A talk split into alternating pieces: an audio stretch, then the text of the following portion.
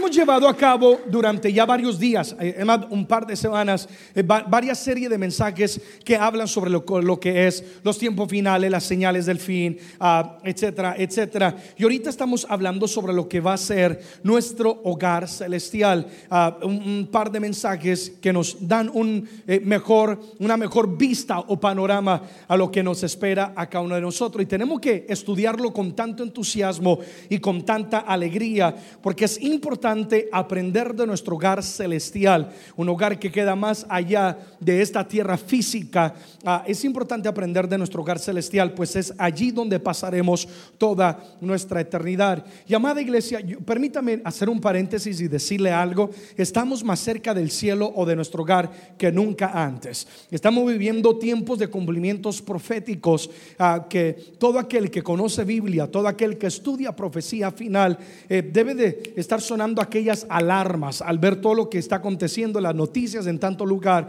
y nos informa que un día no muy lejano nosotros iremos a morar en aquel lugar celestial. Amén, amados.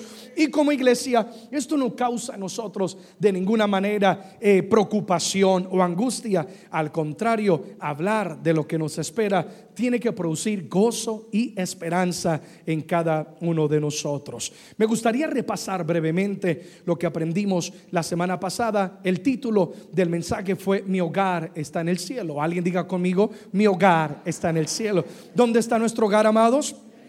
En el cielo. La semana pasada aprendíamos brevemente algunas verdades. La primera de ellas era que nuestra partida es una cita que no podemos evadir. Es decir, todos en algún día tenemos una cita con la eternidad y no puedes enviar a alguien por ti. Es decir, no puedes no puede venir la pelona por ti y tú vas a decir que vaya la suegra. No, tú tienes que eh, tú tienes que responder cuando venga la eternidad a tocar a tu vida. Es una cita que no podemos evadir. Ahora la escritura enseña y estudiamos varios versículos que no todos vamos a morir, porque algunos de nosotros tendremos el privilegio de ver la venida de nuestro Señor Jesucristo. Algunos seremos arrebatados, dice la palabra. Segundo, aprendimos que nosotros somos peregrinos en la tierra. Un peregrino es una persona que está simplemente de visita en algún lugar o en alguna nación. Y esto es tan importante porque a veces nos enamoramos tanto de este mundo, de este planeta y de lo que nos rodea y pensamos que, esto es lo máximo en cuestión de la creación de Dios, pero esto no es nada comparado a lo que nos espera eh, allá en el cielo, en la morada celestial. Así que somos peregrinos y aprendíamos que si estamos de pasada en esta tierra, en el momento, en el cual yo acepto a Jesucristo, ahora mi ciudadanía está en el cielo. Por lo tanto, ya no pertenezco a esta tierra y no significa que yo voy a malgastar mi vida, que yo no voy a trabajar, que yo no voy a ser diligente en mi hogar o ser un ciudadano ejemplar en el país donde Dios me tenga.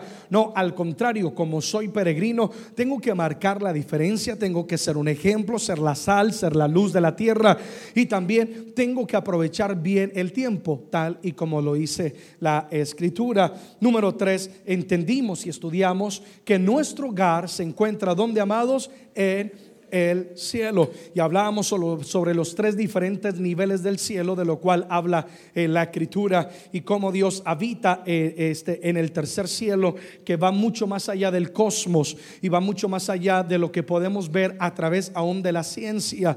Dios mismo ha este, impedido, ha puesto un velo para que la ciencia, por más que quiera llegar al más allá, está limitado porque ya estarían entrando a los atrios donde es la morada celestial que Dios ha preparado. Y allá es donde está nuestro hogar tenemos que sentirnos orgullosos de ser ciudadanos celestiales. Y yo ponía el ejemplo de cómo cuando tú tienes un pasaporte azul, hablando de esta nación, de Estados Unidos, eh, porque hay gente que me sintoniza en diferentes países, hablando de un pasaporte americano, cada vez que yo entro a este país, la gente se siente orgullosa y hacen la línea de los ciudadanos y, y todos los demás que son de otro país van a otra línea. Y siempre es una línea larga, infernal, mi hermano. Pobrecita la gente. Y los que son ciudadanos orgulloso con su pasaporte azul. Siéntete orgulloso, no de un pasaporte azul, sino de tener un pasaporte divino, que es sellado por el Espíritu Santo. Perteneces a Dios. Amén. Así que nuestro hogar está en el cielo y por lo tanto tenemos que anhelarlo, tenemos que amarlo, tenemos que anticiparlo ah, y conocer más de Él. No se trata de lo que hay en el cielo, sino quién está en el cielo. Amén. Porque alguna persona dirán, pastor, y tendremos comodidades y qué vamos a hacer. No, no, no. Eh, todo eso es pasajero. Se trata de quién está en el cielo y quién reinará y reine, gobierna. Y decía la escritura que será la luz. No se necesitará el calor del sol ni etcétera. Es Jesucristo, Rey de Reyes, Señor de Señores. Amén. Y nuestro Padre es celestial. Eh, número cuatro, entendimos entonces que la muerte simplemente es un puente, es, un acceso a lo que será nuestra eh, morada eterna. Y hablando en este caso, nuestra morada eh, celestial, que la muerte no es el fin, como algunas personas piensan. Hay algunas personas ateas, algunas personas según sus creencias que ellos dicen en su propio razonamiento, obviamente, no cuando fallecemos, hasta ahí quedamos. La escritura es muy clara al hablarnos y al decirnos que hay un alma, que hay un espíritu, eh, que hay un cuerpo y por lo tanto que la muerte es simplemente un puente, es decir, una puerta de acceso que nos eh, mm, eh, da entrada a la verdadera realidad, ya que nuestra existencia aquí en la tierra no es ni un punto diminuto en la existencia de toda lo que es la eternidad. Y cuando tú comprendes esto, entonces es cuando uno dice, vale más agradar a Dios que agradar al hombre. Amén. Porque por un momento de agradar al hombre o por un momento de, vivir en los placeres del mundo, yo puedo dañar y perjudicar toda mi eternidad. Así que no es el fin, sino es el comienzo.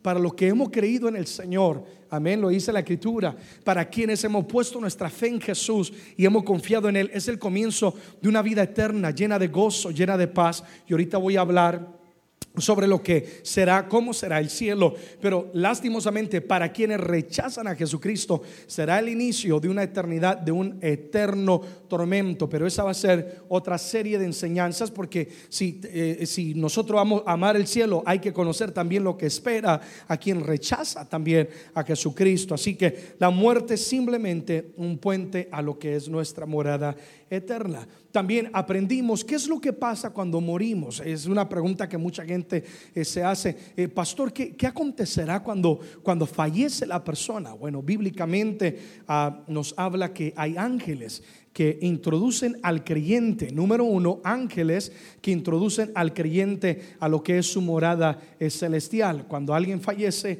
habrán ángeles, eh, alguien que ha creído en el Señor Jesucristo, habrán ángeles y van a introducirle a la morada celestial. Es por eso que a veces oímos de personas eh, que han fallecido conociendo del Señor, con su fe en Cristo Jesús, y, dicen, no, pero falleció con una sonrisa, feliz, alegre. Yo creo que por algún momento Dios les permite visualizar esos ángeles, quizás ese cielo que les espera. Por lo tanto, si hay ángeles esperando al creyente, sabemos que es lo que está esperando al que rechaza también la salvación. Amén, amados.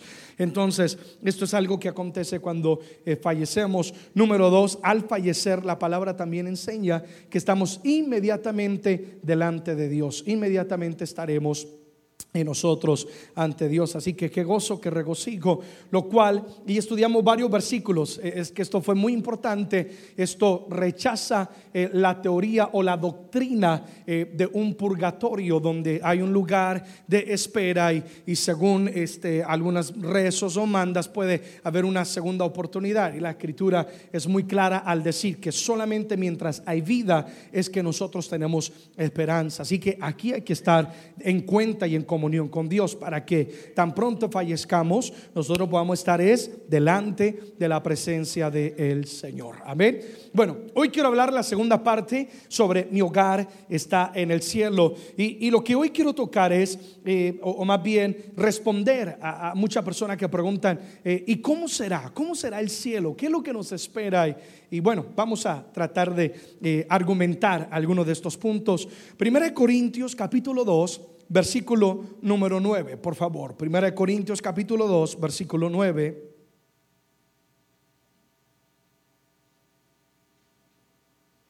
La escritura dice de la siguiente manera, antes bien, como está escrito, cosas que ojo no ha visto, ni oído ha oído o oyó, son las que han subido al corazón de los hombres, ni han subido, perdón, en corazón de hombre, son las que Dios que ha preparado para los que le aman. ¿Para quienes? Los que le aman, que somos cada uno de nosotros. Amén. Entonces, lo que la palabra está diciendo aquí es, verdaderamente es, es difícil lograr describir a plenitud cómo será el cielo. Eh, porque ah, es algo tan hermoso que todavía el ojo no lo ha podido visualizar, no lo hemos podido oír. Cuando lleguemos al cielo, algunos de ustedes van a decir, Pastor Erickson, ¿por qué no me dijiste a plenitud lo hermoso que es aquí arriba en el cielo? Es lo que está dando a entender aquí el apóstol. Entonces, no hay palabras, no lo conocemos verdaderamente, hay gente que ha tenido experiencias. Y oímos de testimonios de personas que fallecieron y estuvieron un par de días eh, eh, eh, en muerte y lograron estar en el cielo y vienen y testifican un poco de lo que ah, ellos lograron ver o presenciar. Lo único que podemos decir es que el cielo es hermoso, que es nuestra morada y que es el lugar que nosotros debemos anhelar. Era tan hermoso que los mismos discípulos y apóstoles menospreciaban su vida a cambio de la morada eh, celestial. El mismo apóstol Pablo eh, deseaba irse y él continuamente decía, yo prefiero estar ausente de mi cuerpo, es decir, yo prefiero morir que estar en la presencia del Señor, porque es tan hermoso el cielo. Él logró tener una visión de este ah, tercer cielo, nuestra morada. Eh, Esteban, que fue otro de los este, primeros mártires de la fe, la escritura dice que cuando él estaba siendo apedreado y sus ojos fueron abiertos y él logró ver a Cristo en gloria y logró ver hasta el tercer cielo y él deseaba antes fallecer para poder estar en la presencia del Señor. Así que es algo que es hermoso, inescriptible, pero podemos a la luz de la palabra, porque hay ciertos textos que nos dan y nos pintan un cuadro, podemos tener una imaginación de lo que será nuestra morada celestial. Número uno, lo primero que podemos decir del cielo, de nuestra morada celestial, número uno, es que es eterno o es eterna. ¿Te ha pasado que en algún momento estás disfrutando algo? Pero no lo logras disfrutar a plenitud eh, eh, porque estás continuamente preocupado o preocupada eh, que se va a acabar. Es decir, el tiempo está contando. Estás disfrutando de la compañía de alguien, disfrutando de un excelente tiempo, momento, pero estás contando los minutos, contando las horas porque sabe que se va a acabar ese tiempo de gozo o de refrigerio. Bueno, en el cielo no será de esa manera, pues el cielo es algo que es eterno. Cuando ya lleguemos al cielo, tú puedes prácticamente decir, he llegado. He ahí donde empieza toda una eternidad. En otras palabras, no tiene fin. Segunda de Corintios, capítulo 4, versículo número 18. La escritura dice, no mirando nosotros las cosas que se ven, sino los que, las cosas que no se ven. Una vez más, no te aferres a lo que hay aquí en el mundo, lo que tú puedes ver, sino que tenemos que tener ojos espirituales para ver lo que no se ve físicamente. Pues las cosas que se ven son que, amados, temporales, pero las que no se ven son que eternas. Todo lo que hay aquí es pasajero. Todo lo que hay aquí morirá. Todo lo que hay aquí, eh, eh, mi hermano, será consumido. Pero lo que está arriba en el cielo, lo que no logramos ver físicamente, dice, eso es eterno. El cielo es algo que no podemos ver, pero podemos estar seguros de que es eterno. Todo aquí en la tierra tiene un ciclo de vida. Todo aquí nace, todo aquí crece, pero tarde o temprano se desgasta, tarde o temprano fallece. Ahora, al llegar al cielo, en el cielo, ahorita vamos a aprender, no existe la muerte.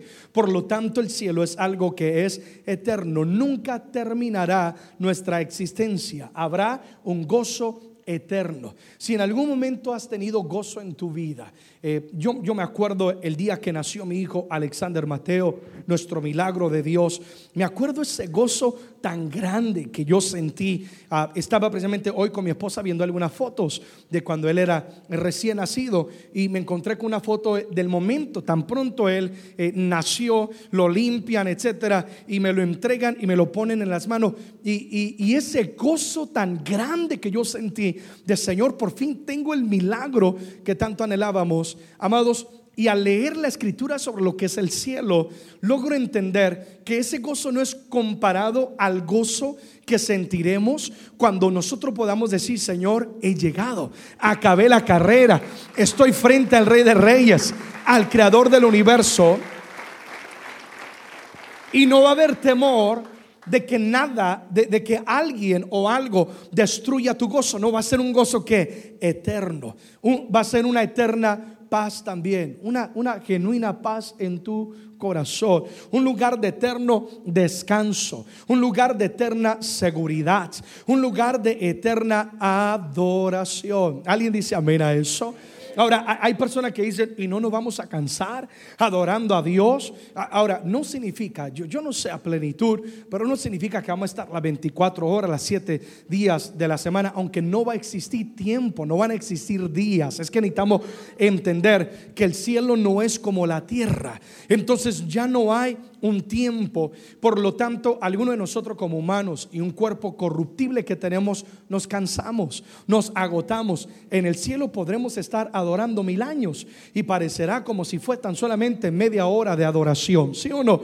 ¿No te ha pasado? A mí me ha pasado en mi comunión y en mi intimidad con Dios.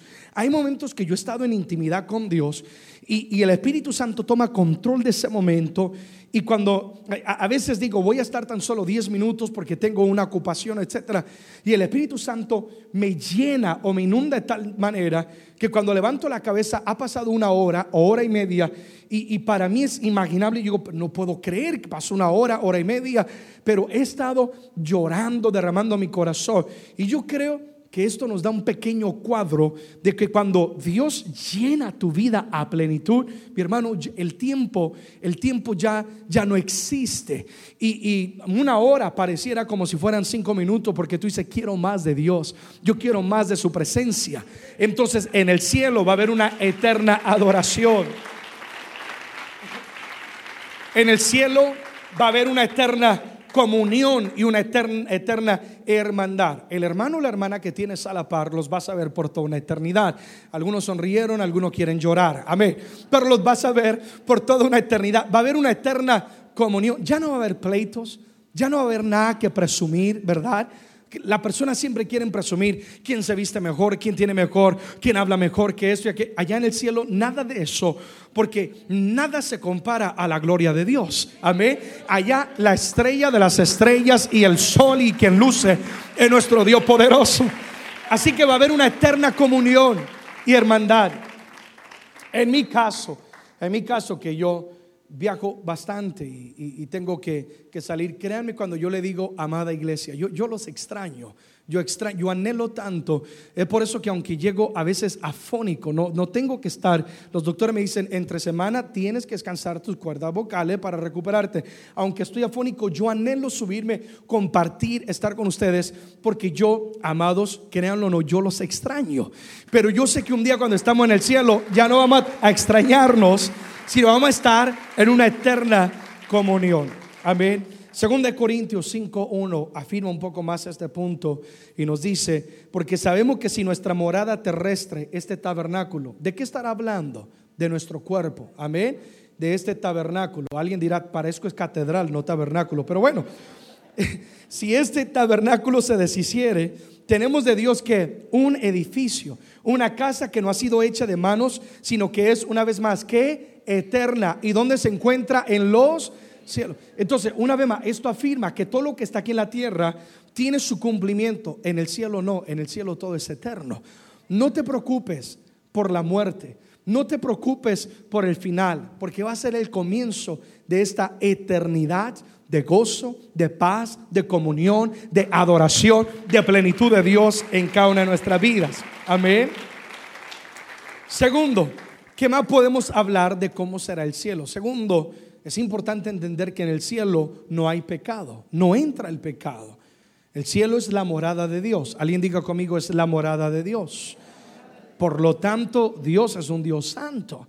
Y en el cielo solamente entrarán aquellas personas que han sido lavados y limpiados, justificados con la sangre de nuestro Señor Jesucristo. Apocalipsis 21, 27 dice, no entrará en ella ninguna cosa inmunda o que hace que abominación y mentira, sino solamente lo que están que inscritos en el libro de la vida del Cordero. En el cielo van a en el cielo van a ver ángeles, no, no, no es realidad, pero me lo imagino. Imagínate como ángeles que van a estar a la puerta del cielo cuidando y ellos van a estar revisando los documentos y ellos van a decir, a ver si tienes visa para entrar al cielo o no tienes visa. Allá en el cielo no hay detectores de metales, pero el Espíritu Santo mismo va a poder ver si alguien está entrando algo que es incorrecto, es decir, si hay pecado. Nadie va a poder escaparse y entrar al cielo, como dicen por ahí, de panzazo. O hay gente que dice, no, es que como el cielo es de los niños, entonces yo vivo un poquito en pecado, mi hijo, él va a ir al cielo, entonces ellos quisieran amarrarse al dormir al pie de su hijo, por si viene el rapto, yo también me voy con él o con ella. No, en el cielo, en el cielo no entra nada de pecado, porque Dios es santo. Y dice que solamente lo que están escritos en el libro de la vida del Cordero. ¿Qué significa eso? Que va a haber una lista. Y hay una lista y tú vas a llegar y tú no vas a poder eh, pasarte de incógnita y decir, no, yo, es que yo soy invitado. Y ellos van a buscar, a ver, Juanito Sánchez, perdóname Juanito Sánchez, pero tú rechazaste a Jesucristo, no, no puedes entrar aquí al cielo. Pero si está tu nombre escrito ahí en el libro de la vida, te van a decir, bien, buen siervo y fiel, entra en el gozo de tu Señor. Amén, amados. El cielo, el cielo es un lugar donde no hay pecado. Entonces es aquí donde la sangre de Cristo Jesús tiene el poder de limpiar de todo pecado. Y es aquí donde una vez más tenemos que estar en comunión con Dios. Cálatas 5:21, y lo hemos leído varias veces, cuando habla sobre la manifestación de las obras de la carne, que es el pecado. Y dice envidias, homicidios, borracheras, orgías, cosas semejantes a estas, acerca de las cuales yo te amonesto, es decir, te alerta, por favor, lidien con esto, sanen esto, rechacen esto de su vida.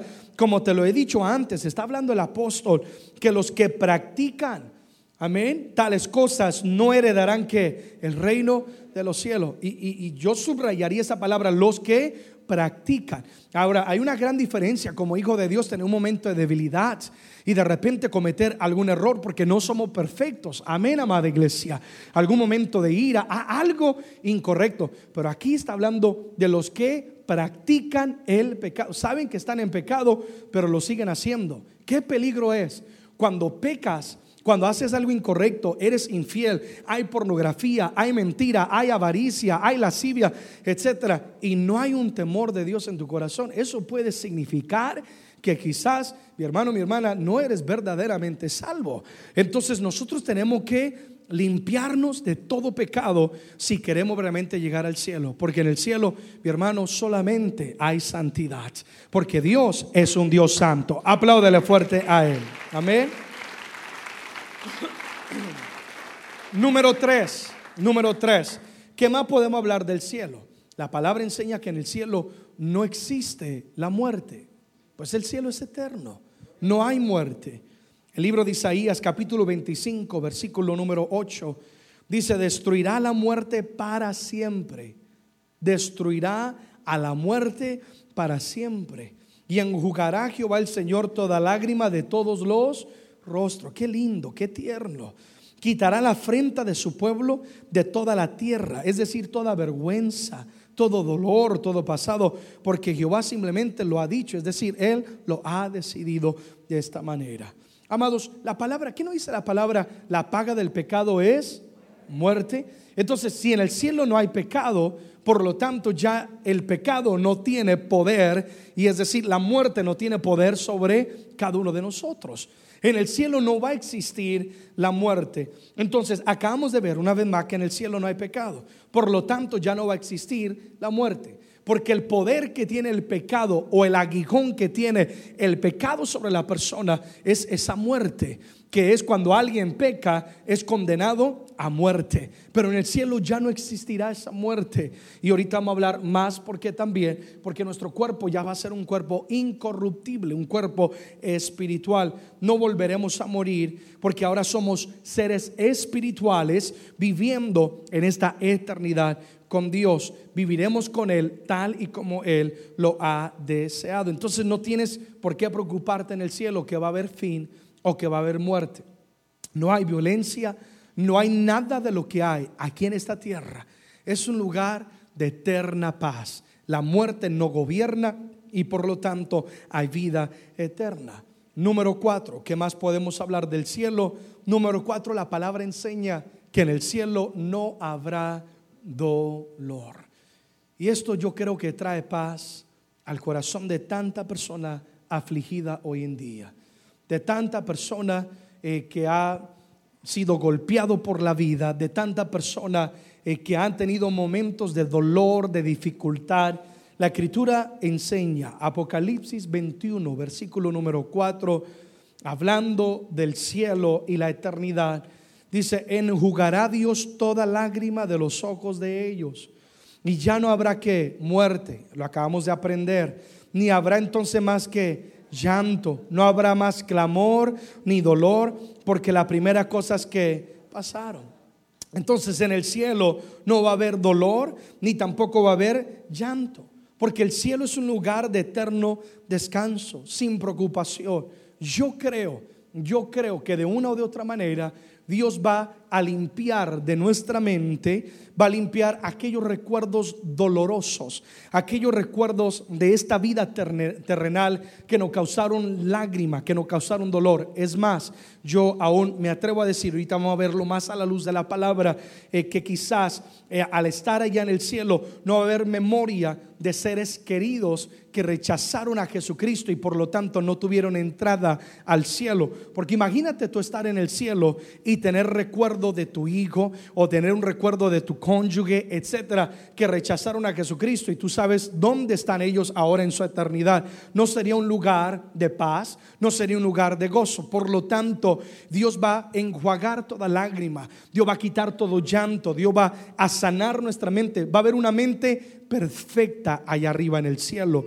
Entonces no habrá dolor. Como no hay muerte, nadie muere, no hay dolor, no hay enfermedad. Dios va a reinar y va a gobernar sobre cada uno de nosotros. Dice, ¿por qué? Porque las primeras cosas que pasaron, todo lo que gobernaba el mundo, el ciclo de la vida y de la muerte, de la desigualdad, de la violencia, el reino de Satanás, todo eso ha pasado ya no existirá más arriba en el cielo. Por lo tanto, no habrá memoria de lo que cause dolor a cada uno de nosotros. Es que fui abusado, es que fui violado, es que fui traicionado. Cuando llegues allá al cielo, Dios va a sanar tu mente por completo. Dios va a sanar tu corazón por completo. Y vas a estar a plenitud de sanidad con Dios. Amén. No va a haber dolor. Y esto es tan importante. Esto tiene que traer paz al corazón de cada una de nuestras personas, eh, de cada una de las personas. Aquella persona que quizás está enfrentando cáncer, aquella persona que está enfrentando alguna enfermedad. Déjame decirte, allá en el cielo no va a haber ningún dolor.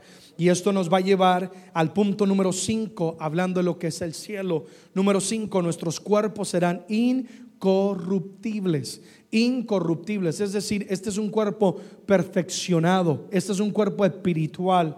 Primera de Corintios capítulo 15, versículos 52 al 54 nos habla eh, sobre lo que es el cuerpo incorruptible. Y la palabra de Dios dice, en un momento, en un abrir y cerrar de ojos, a la final trompeta, porque se tocará la trompeta y los muertos serán resucitados que incorruptibles y nosotros seremos que transformados. Pero la palabra clave es incorruptibles. Es decir, aquel cuerpo que está en el polvo es resucitado y ahora viene a ser un cuerpo incorruptible. Nosotros seremos transformados. Esto está hablando del momento del rapto, del arrebatamiento, mi hermano, que en cualquier momento va a acontecer. Versículo 53 porque es necesario que esto corruptible se vista de qué? Incorrupción. Y esto mortal se vista de qué más? Inmortalidad. No hay muerte en el cielo, acabamos de aprender. Y cuando esto corruptible, el cuerpo, se haya vestido de incorrupción y esto mortal se haya vestido de inmortalidad, entonces se cumplirá la palabra que está escrita, sorbida es la muerte en victoria. Ahí es una vez más cuando la muerte pierde todo poder sobre cada uno de nosotros. Así que en el cielo no estaremos en nuestro cuerpo terrenal, sino que dice la escritura que todo lo que estemos con vida en el momento del arrebatamiento, cuando Cristo venga en las nubes a arrebatar su iglesia, dice que nosotros lo que estemos con vidas seremos arrebatados y, y seremos transformados de corruptible a incorruptible, es decir, de un cuerpo Tú sabes que tu cuerpo continuamente se está descomponiendo, que la mayoría del polvo que hay en tu casa, etcétera, no sé qué porcentaje son células del cuerpo humano. Uno se va envejeciendo. Yo el otro día vi una foto mía de hace 10 años y yo dije, Padre Santo, qué guapo estoy. No, yo decía, Señor, este cuerpo está corruptible. Sabes que tu cuerpo se va desgastando. Apláudele pues si le vas a aplaudir. Amén. El cuerpo se va desgastando se va desgastando poco a poco. Por lo tanto, en el cielo no hay muerte. Entonces no puede entrar un cuerpo mortal, un cuerpo que necesita comer para alimentarse, un cuerpo que está lleno de bacteria, porque hay bacteria en nuestra piel, bacteria productiva y bacteria enemiga también. No puede entrar un cuerpo eh, corruptible, sino que tiene que ser un cuerpo incorruptible, que es un cuerpo espiritual. Y por lo tanto, al ser transformado en este cuerpo, ya no es un cuerpo mortal, ya no tiene muerte, ahora será un cuerpo inmortal. Entonces, esto nos lleva a una pregunta que muchas veces las personas hacen. Pastor, ¿y si mi hijo o mi hija que estaba en silla de ruedas eh, fallece y va al cielo? Eh, estará en el cielo con silla de ruedas. Déjame decirte, en el cielo no hay sillas de ruedas. En el cielo hay perfección. Él estará en un cuerpo o ella estará en un cuerpo incorruptible. Perfección.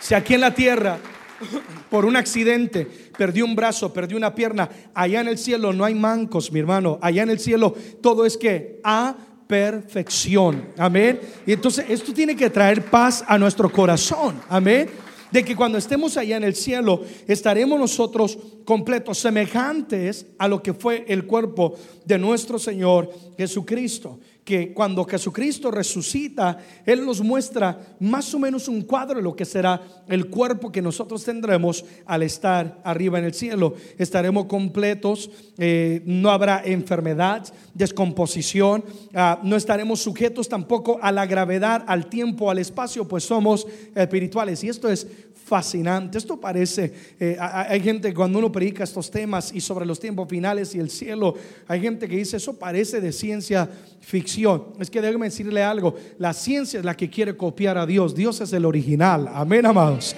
Eh, y entonces no estaremos sujetos a gravedad, a tiempo o espacio. Literalmente podremos pensar y estar, estoy aquí, pensar y aparecer hasta el otro lado del cosmos. porque Estamos ahora en un cuerpo espiritual. Un ejemplo de esto fue Jesucristo. Anótalo ahí, lo lees en casa si quieres estudiarlo. Lucas 24, 36. Jesucristo de repente aparecía y desaparecía y, aunque, y sus discípulos podían tocarlo, aunque era un cuerpo espiritual. Pero es que ahora era un cuerpo incorruptible. Lucas 24, 36. Ahora, Juan 20, 26, no está en pantallas, anótalo. Juan 20, 26 Dice que de repente estaban todos los discípulos en una habitación.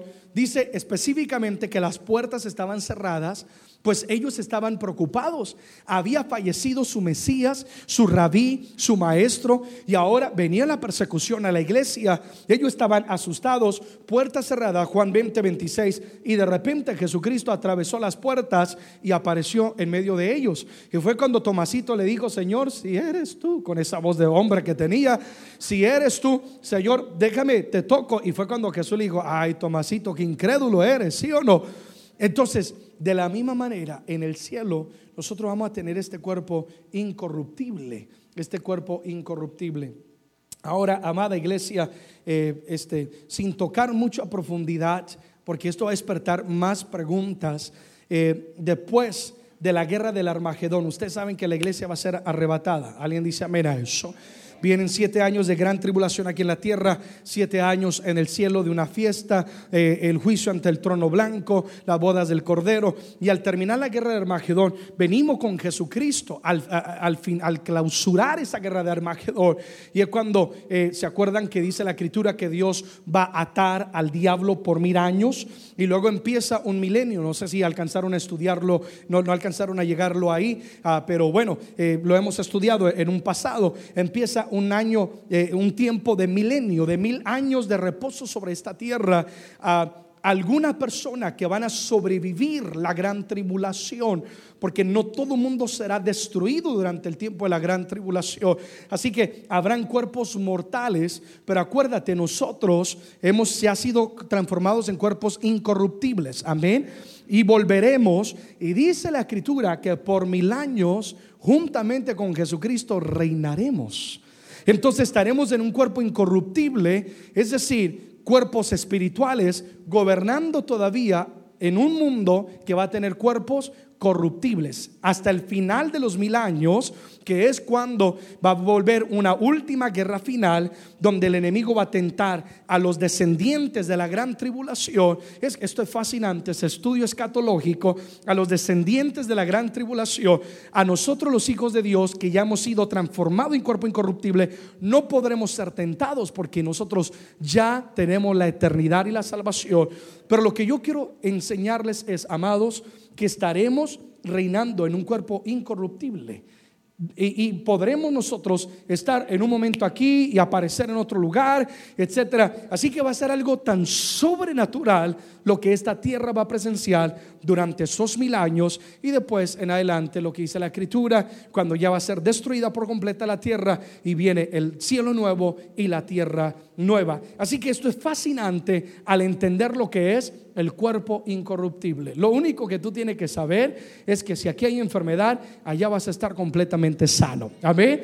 Si alguien dirá, es que mi hijo, mi hija tiene algún problema mental o alguna cosa y aquí en la tierra hemos sufrido con él o ella, déjenme decirle que aquella persona allá en el cielo estará completamente sana y tendrá todas sus facultades para disfrutar la eternidad con Dios. ¿Alguien dice amén a eso?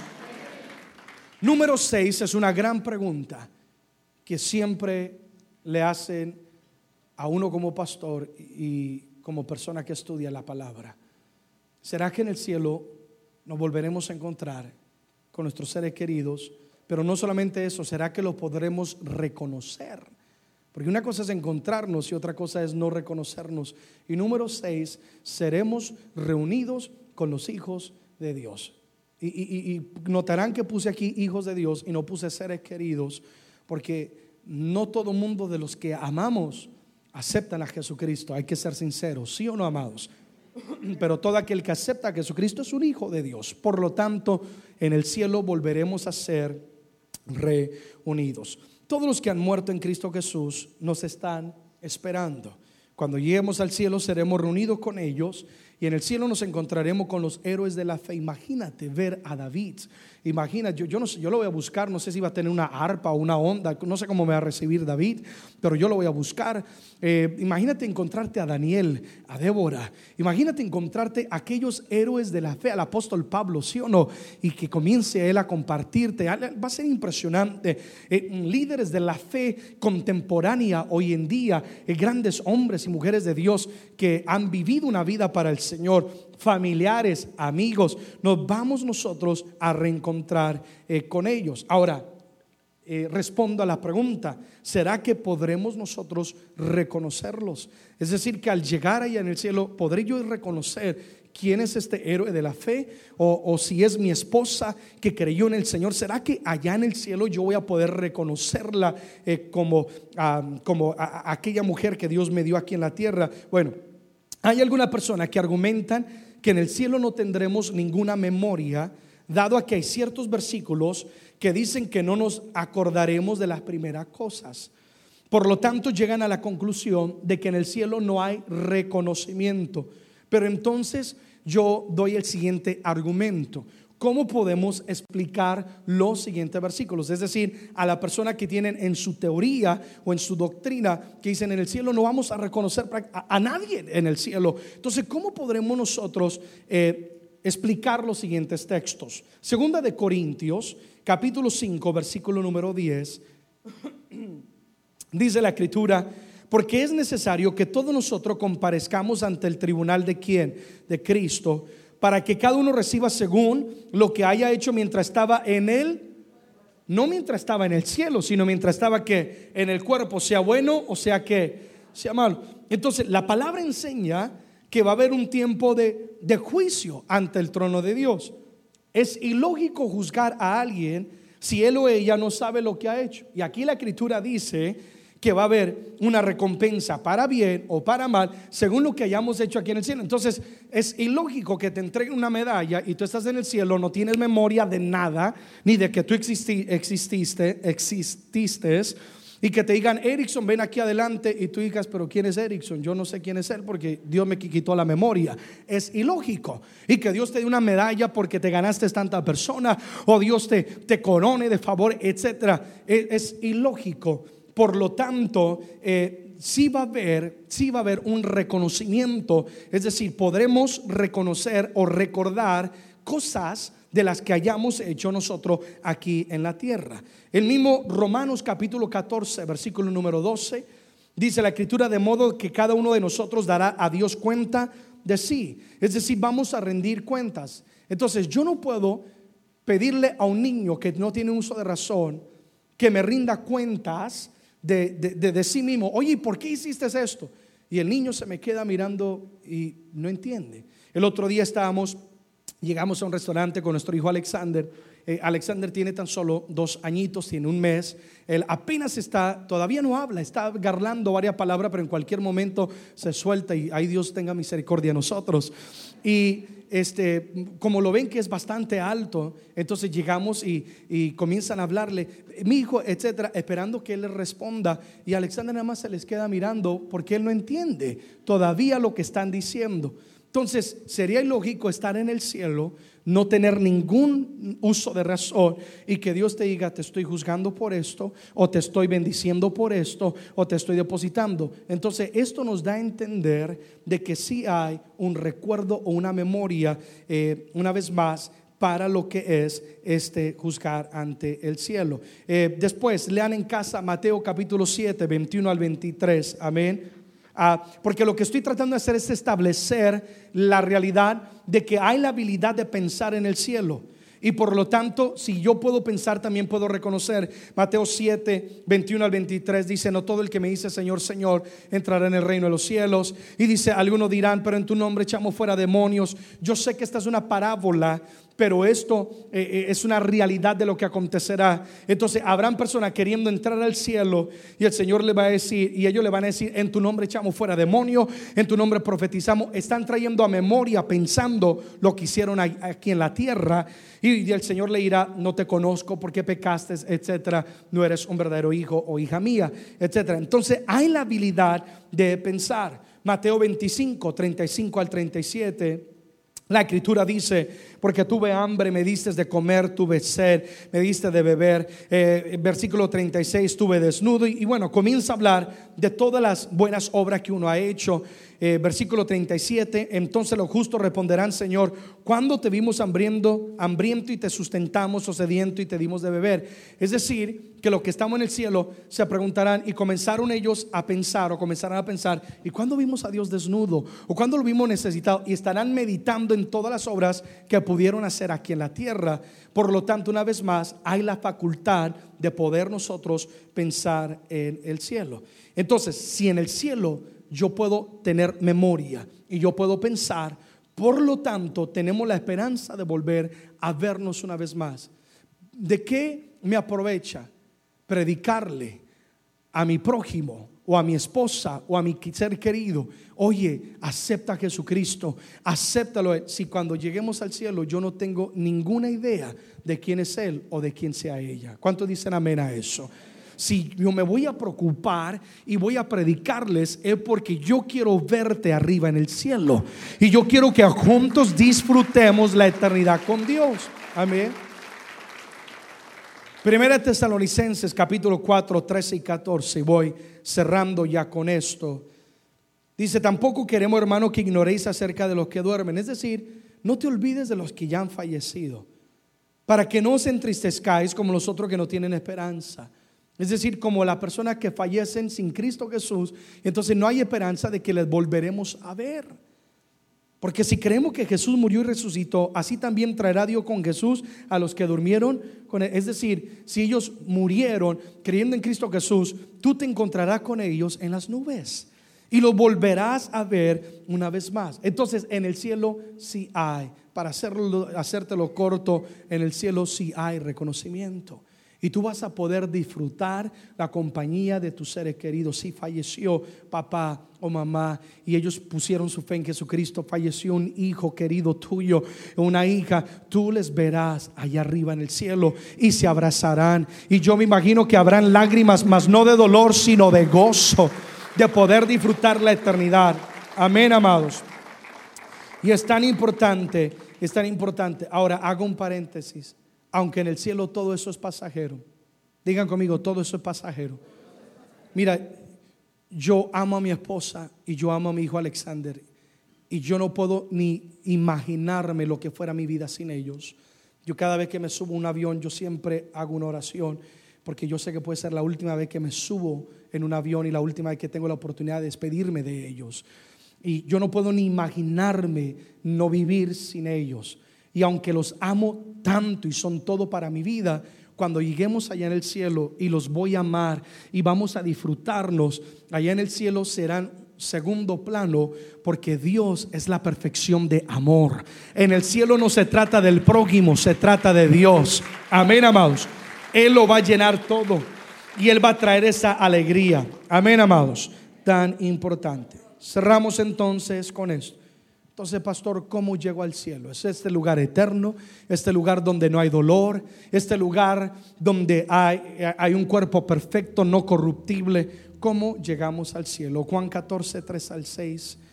Jesús hablando dice, si me fuere, y si me fuere, y os prepararé lugar, vendré otra vez y os tomaré a mí mismo. Qué gran promesa está la venida de Jesucristo.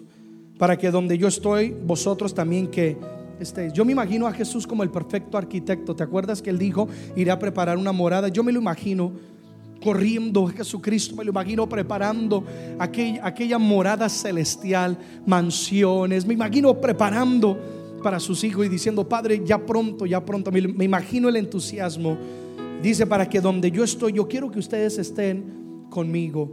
Y sabéis a dónde voy, y sabéis el camino. Le dijo Tomás, es que Tomasito, Dios mío. Señor, no sabemos a dónde vas. ¿Cómo? Es que estaba dormido ese día cuando Jesús predicó a dónde iba a ir. Señor, no sabemos a dónde vas. ¿Cómo pues podemos saber el camino? Jesús le dijo, todos conmigo, yo soy el camino, yo soy la verdad, yo soy la vida. Y nadie viene al Padre si no es por mí. ¿Cómo llegamos al cielo? Alguien diga conmigo Jesucristo.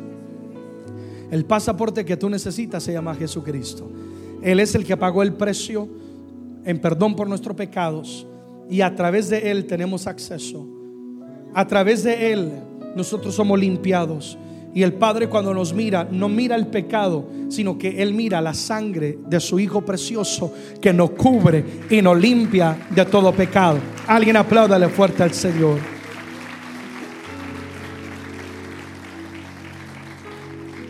Dice, me voy a prepararte el lugar y volveré una vez más y te tomaré a mí mismo. Yo, creo que, que hay una lucha, si lo puedo decir. Aquí podemos ver el cuadro de Jesús, el novio, hablando de la novia que es la iglesia. Te quiero tomar, quiero tenerte. Jesús anhelando ya tener la novia consigo.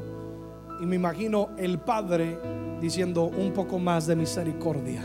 Amén para que muchos más vengan al arrepentimiento.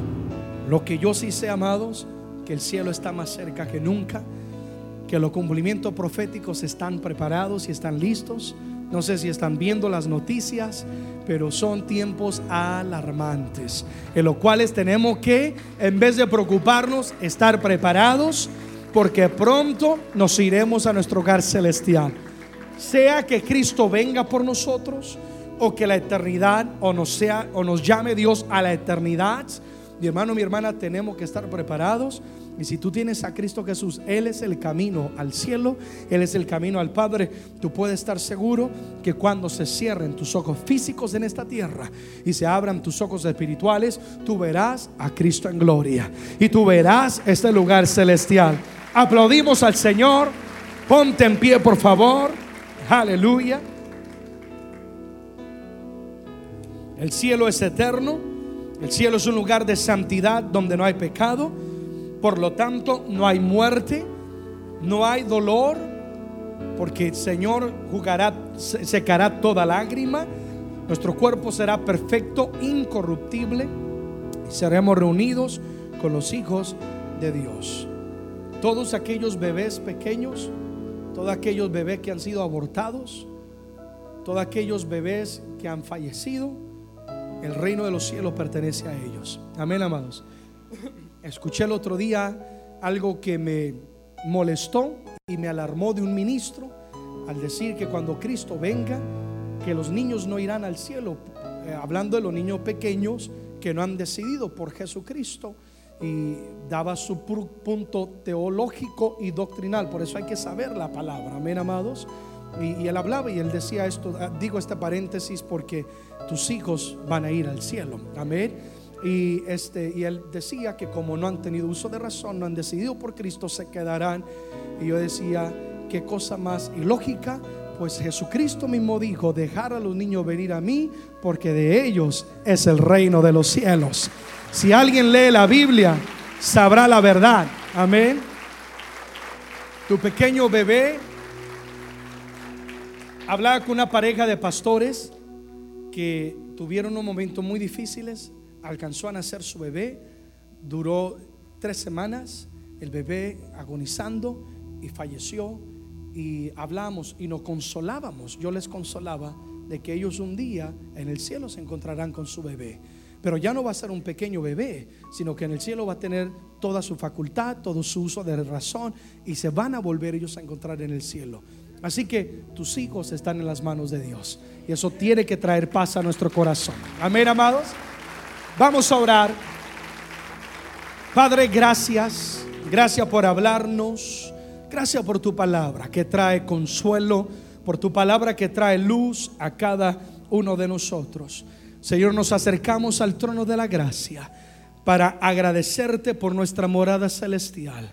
Gracias por Jesucristo, mi Señor y mi Salvador, quien derramó su vida en la cruz del Calvario para que yo tenga esta morada celestial para que mi pecado sea perdonado y de esta manera yo pueda ser santificado, ser llamado hijo e hija de Dios. Y cuando tu trompeta suene, Señor, ser arrebatado. O si la eternidad me encuentra, yo verte en gloria. Gracias por Jesús. Dale gracias.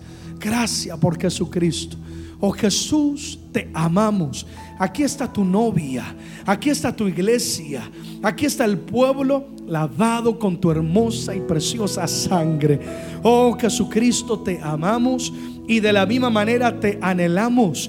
Cuánto anhelo aquel día en el cual te adoraremos, en el cual te exaltaremos y podremos postrarnos a tus pies y derramar nuestras lágrimas no de dolor, sino de gozo de alegría, de plenitud, porque estaremos delante de ti, Señor.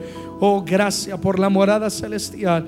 Gracias por Jesús que ha abierto el camino y por la esperanza y la paz que inunda cada uno de nuestros corazones. Una vez más, una vez más, Señor, yo pido que traigas paz al corazón de aquella persona afligida Quizás falleció algún hijo, quizás falleció algún ser querido, Señor, pero que ahora venga esa paz, que un día no muy lejano nos volveremos a encontrar con ellos. Y no va a haber cáncer, no va a haber parálisis, no va a haber diabetes, Señor, no va a haber ninguna enfermedad, sino que estaremos plenamente sanos en cuerpos incorruptibles e inmortales.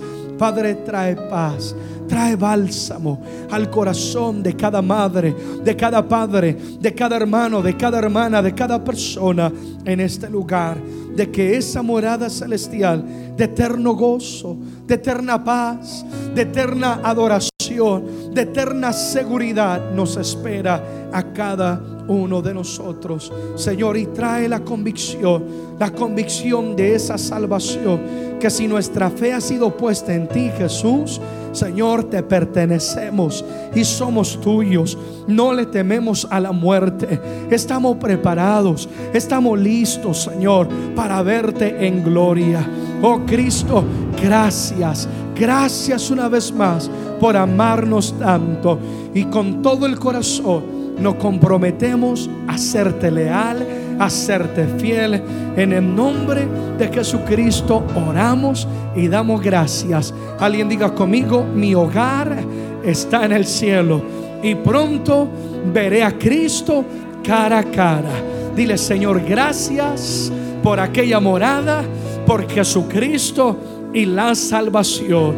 Amén y amén. Apláudele fuerte al Señor. Aleluya.